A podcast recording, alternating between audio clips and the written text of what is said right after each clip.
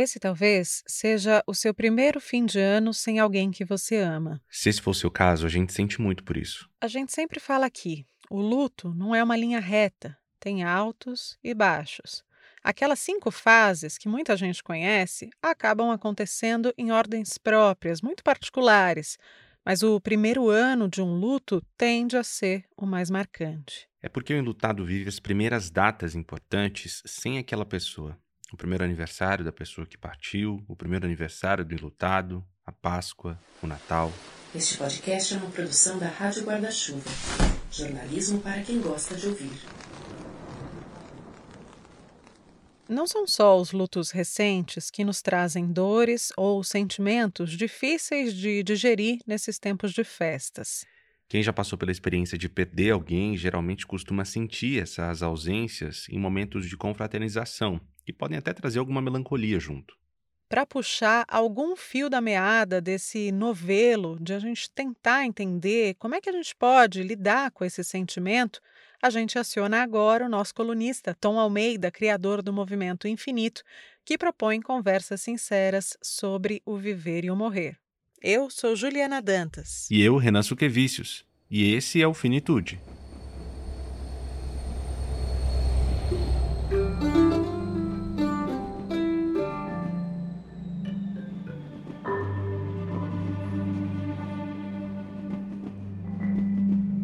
Tom, tudo bom? Oi, Ju, como está? Fala, Tom. Tudo bem, Renan? Beleza. Tudo bom, reta final aqui da nossa sexta temporada e a gente não podia chegar a esse fim de ano sem ter essa conversa, né?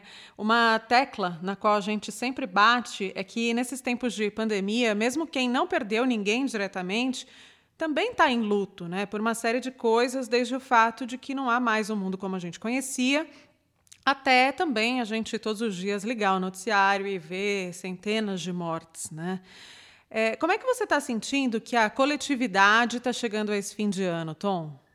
Ju, eu acho que o que eu tenho sentido, né, de encontrar com as pessoas e conversar, eu acho que tem uma exaustão geral, né, essa coletividade, todo mundo muito exausto, frustrado porque a gente vinha numa, numa crescente de esse ano a gente vai poder celebrar, esse ano a gente vai ter Réveillon, esse ano a gente vai ter Carnaval, e de repente volta tudo atrás. Então acho que tem uma frustração. Eu acho que tem muito medo, né? voltando aquele medo de muita dúvida. Eu acho que no ano passado tinha uma coisa bastante concreta, né? Isolamento total. Nós não vamos nos encontrar. Eu acho que as regras estavam muito clara, claras, né? É, e agora eu acho que está meio no meio do caminho, né? Será que a gente vai se encontrar? Será que não? Eu acho que ainda que eu tenho ouvido também ainda questões aí de relacionamento e famílias, porque além das divergências políticas, agora tem divergências sobre a vacina, está vacinado, não está vacinado, usa máscara, não usa. Ou seja, é, é mais um ano difícil. A gente segue, é, é, seguimos no desafio.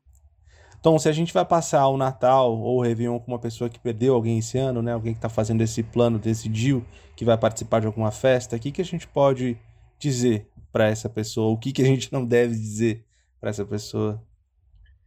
Eu acho que o primeiro ponto, se você já sabe que tenho uma pessoa lutada que você vai encontrar, ou se você encontra por ocasião, deixar claro, falar para essa pessoa que ela pode te considerar como um aliado. Falar, olha, eu estou te vendo, eu sei que talvez o que você esteja passando esse ano seja mais desafiador. Então, se você precisar de alguma coisa, você conta comigo, tá? É, se você precisar de um plano B, conta comigo. Eu não vou te julgar e não vou te perguntar. Só olha para mim que eu vou saber que eu tô aqui para te ajudar. Eu acho que isso pode trazer um conforto para a pessoa, porque também, por exemplo, se é o primeiro ano, ela não sabe exatamente como tudo aquilo vai acontecer. As emoções a gente não tem controle sobre elas, né? Então pode ser que ela esteja insegura e que em algum momento ela comece a chorar ou que algo aconteça. Então ela sabendo que tem alguém que ela pode contar, talvez fique mais fácil atravessar esse desafio. Então isso pode ser, por exemplo, enviando uma mensagem antes, oi, eu sei que você vai estar, que a gente vai se encontrar, então já vamos combinar, eu estou aqui, conta comigo, tá? É, eu posso te ajudar de alguma forma já? É, você quer pensar em um plano B, caso na hora você não se sinta bem? É, como que, que pode ser mais fácil para você? Ou tem algum momento que é mais desafiador? Então, se mostrar disponível, falar conta comigo, é, e ao mesmo tempo dar permissão. Você pode fazer o que for necessário para fazer menos desafiador para você essa noite. Acho que isso já é uma super ajuda. Então, não ignorar, porque uma questão que o enlutado tem é, ele precisa ver a dor dele, a dor dele tem que ser legitimada. Então, assim, eu estou te vendo, eu estou olhando para o teu sofrimento, eu estou aqui. Ou se ele surgir, eu estou aqui para te ajudar. Não tenha vergonha, olha para mim que eu vou te ajudar. E quando a gente é esse enlutado, como é que a gente acolhe esse sentimento e grita alto da ausência de alguém que a gente ama quando a gente está nesses momentos de confraternização, né? Tem como aproveitar a força desses rituais para criar novos ou mesmo perpetuar antigos, né? Até que é, façam a gente se lembrar dessa pessoa que a gente perdeu? Eu acho que a pessoa que é enlutada, nesse momento, ela pode tudo. Ela pode decidir manter a tradição exatamente como era, se isso fizer sentido para ela. Ela pode abrir mão de algumas coisas que não fazem mais sentido para ela. Ou ela pode abrir mão de tudo e criar todos os novos rituais. Então, mas eu acho que esse processo é um processo de investigação, na verdade, de planejamento mesmo, de olhar, tipo, vai chegar essa data. O Natal esse ano segue sendo dia 25. Então, já que essa data vai acontecer, o que, que eu faço? O que, que faz sentido eu manter ou não? Então, eu acho que essa pessoa, né, ou você que está me ouvindo, que está nos ouvindo falando sobre isso, você pode sim criar novas tradições. É, você pode criar, por exemplo, um ritual privativo só seu com essa pessoa que se foi sendo fazendo uma prece, uma oração, acendendo uma vela, fazendo uma reflexão, escrevendo uma carta, indo ao cemitério na manhã do Natal, um dia antes, seja lá como for. O que, que você precisa? É, você pode fazer, por exemplo, uma cerimônia virtual, é, chamando amigos e familiares alguns dias antes, para abrir esse espaço. Nós vamos celebrar esse Natal para lembrar e honrar essa pessoa. Porque no Natal a gente sempre tinha tal tradição, a gente vai redefinir ela de uma forma. Então, você pode fazer uma celebração. É, você pode falar assim: eu não quero nada, eu quero fingir que o Natal não existe. E tá tudo certo. Eu quero ficar em casa e me fechar do mundo. Ou então, eu quero descobrir alguma causa nesse ano que eu vou me dedicar. Eu vou sair à noite da distribuir comida para os pobres. Eu vou para a igreja. Eu vou descobrir alguma coisa para onde eu possa deslocar essa minha energia, colocar, transformar essa minha dor em amor para alguma causa. É, eu acho que, que eu estou falando sobre assim como que eu posso lidar, né? Ser criativo. Eu posso cozinhar aquela receita que minha mãe fazia, que eu nunca fiz, ela que fazia, mas esse ano eu vou fazer, eu vou assumir essa responsabilidade. É, você pode planejar tudo isso e já pensar num outro plano, tipo, se nada disso deu certo no dia, eu vou fazer uma outra coisa. Então, acho que, no geral, o que eu estou falando é se antecipar, falar, vai acontecer, é, e não ir no automático, só porque vai acontecer, mas se preparar. Pode ser que seja mais desafiador. O que, que o meu corpo, o que, que minha alma está me falando? Que tipo de informação eu estou tendo sobre como que eu quero atravessar esses dias? E daí agir nesse caso. Como eu também falei, descobrir um aliado. Tipo, eu, eu preciso de uma ajuda, você pode me ajudar? Então, acho que é uhum. seria esse caminho para que essa travessia desses dias seja melhor. Uhum.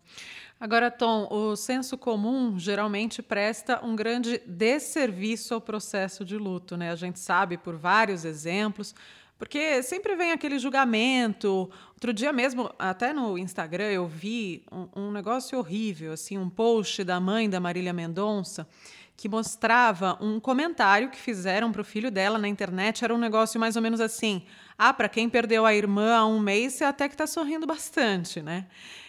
É, enfim, não, não, não, dá nem para comentar, né? Acho que para o ouvinte do, do Finitude já é mais do que claro o tamanho do absurdo, de uma violência, de alguma coisa assim. Mas acho que às vezes a gente mesmo usa desse senso comum, fica vigilante com o nosso próprio luto para não parecer isso, não parecer aquilo.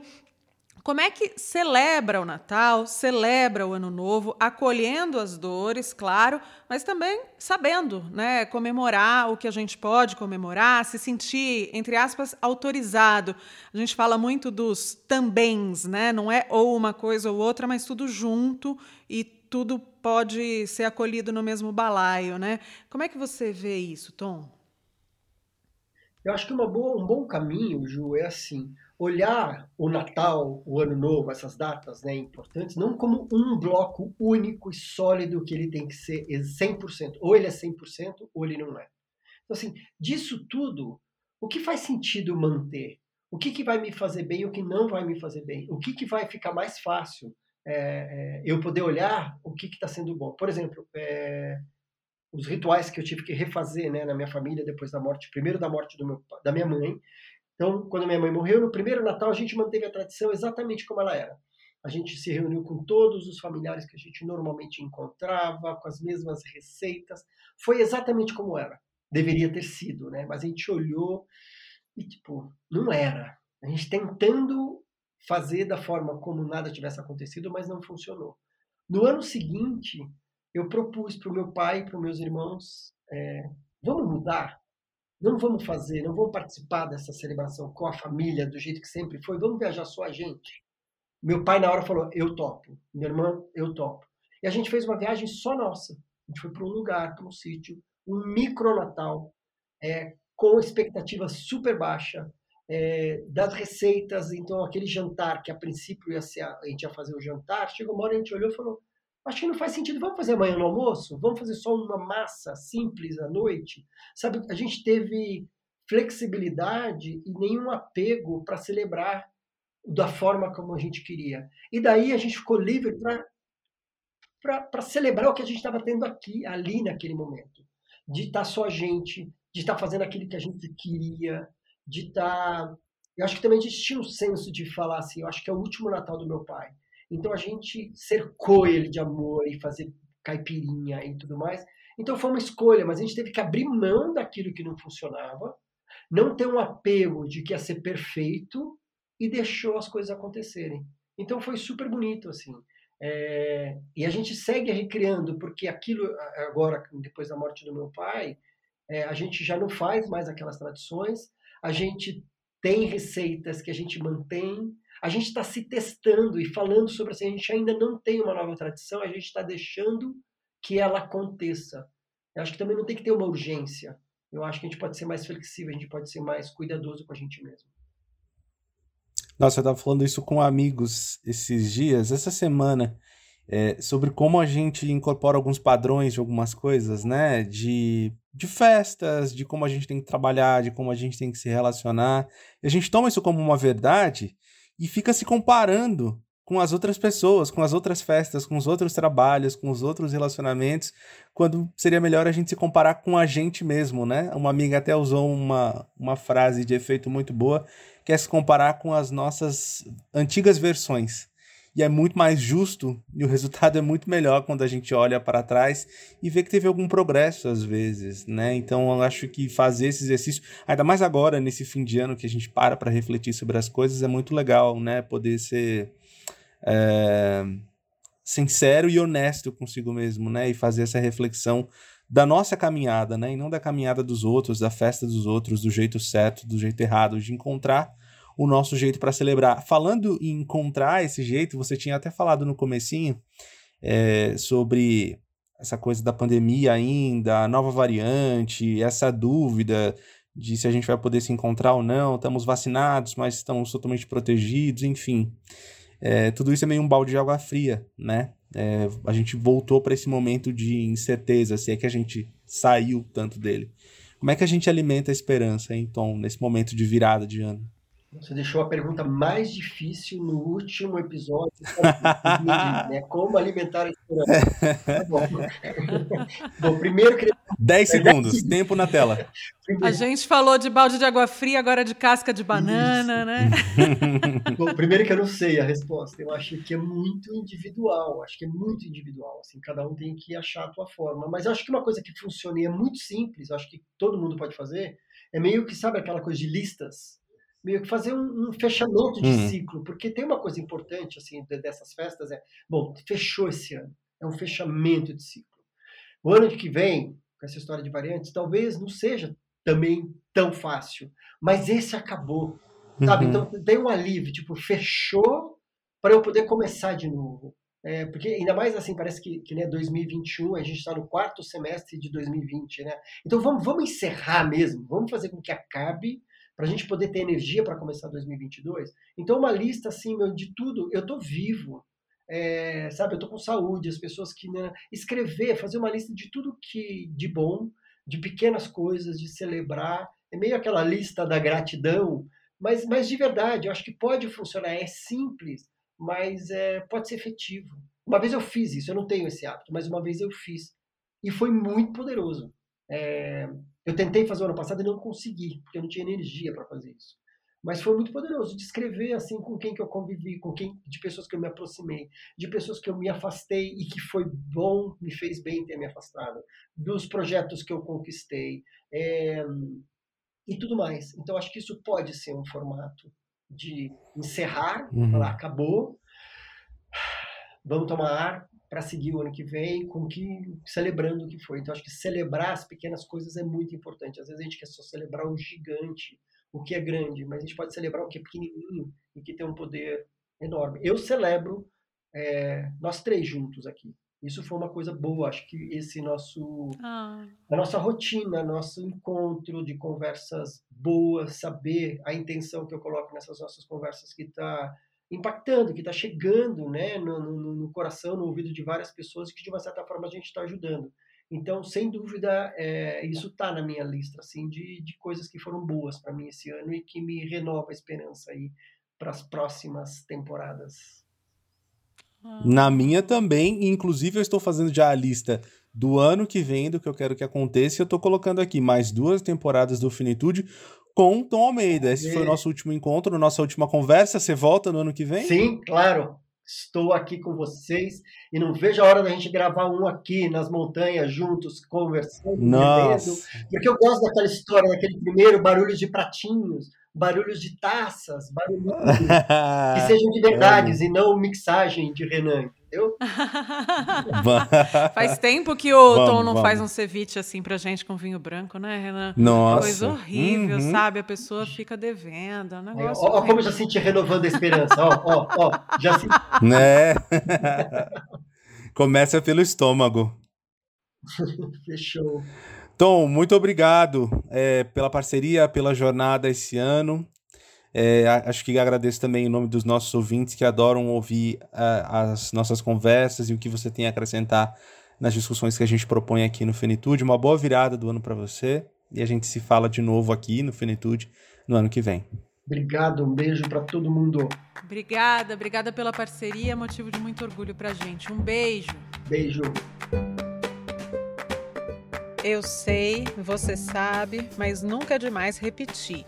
Ainda que a rotina esteja um pouco mais flexível, não dá para vacilar, hein? E o ideal é que as reuniões ainda sejam de poucas pessoas, todas vacinadas e dando preferência para locais abertos, como quintais ou garagens. Se não tiver local aberto aí, deixe todas as janelas bem abertas, o vento precisa circular. Dando para usar máscara quando não estiver comendo ou bebendo e também manter um distanciamento de poucos metros de outras pessoas, ainda melhor. Confraternizar é muito bom, mas não nos colocarmos em risco é necessário. Para o Finitude chegar aí no seu tocador de podcasts todas as semanas, sabe do que a gente precisa? Apuração, produção, entrevista, captação de áudio, roteiro, apresentação, edição, mixagem, sonorização, arte das capas, distribuição nos tocadores, eu já estou sem fôlego, e ainda tem as mídias sociais. E todo esse trabalho, todas essas funções que eu acabei de descrever, são feitas por mim e pela Ju. A gente cuida de tudo sozinho, sem nenhum real de lucro ainda por cima. A gente tem outras, outros empregos, outras coisas, de outros lugares que a gente busca a nossa fonte de renda, inclusive para continuar fazendo finitude por aqui. A gente gostaria muito de poder tornar esse projeto sustentável. Topa apoiar a gente financeiramente? Tem condições de fazer isso? Com o financiamento coletivo em apoia.se barra Finitude Podcast, a gente consegue suprir apenas as despesas básicas. Como agradecimento, a gente te manda uma newsletter toda quinta-feira.